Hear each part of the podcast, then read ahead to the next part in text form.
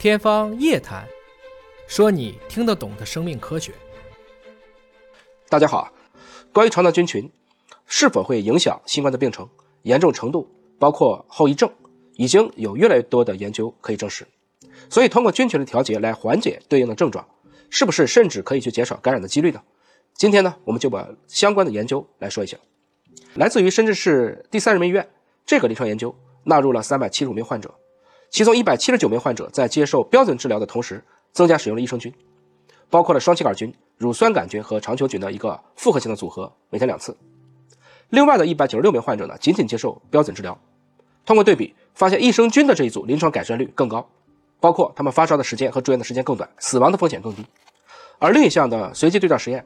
通过对三百名有症状的新冠患者进行了三十天，一个是用益生菌干预，一个是用安慰剂干预，发现益生菌这一组呢。它是补充了植物乳杆菌和乳酸片球菌的患者，那对比于安慰剂组，他们鼻炎病毒的载量和肺部的浸润都比较少，同时也可以缩短二到七天的临床症状的持续时间。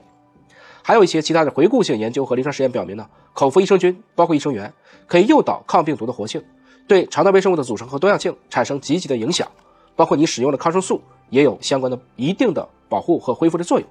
这些都跟新冠患者的临床结果改善相关。那么，截止到二零二二年的八月份，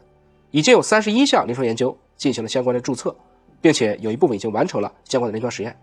也就是益生菌，主要是双歧杆菌和乳酸杆菌，对新冠感染确实是具有潜在的调节作用。主要的作用机理呢，应该是通过加强了，比如说黏膜的屏障，调节免疫系统，强化了肠肺轴，增加了对新冠感染的一定的抵抗力，减少了因为新冠感染而引发的严重程度。降低了死亡的风险，包括降低了促炎的这些因子，逐步的正向的调节肠道菌群。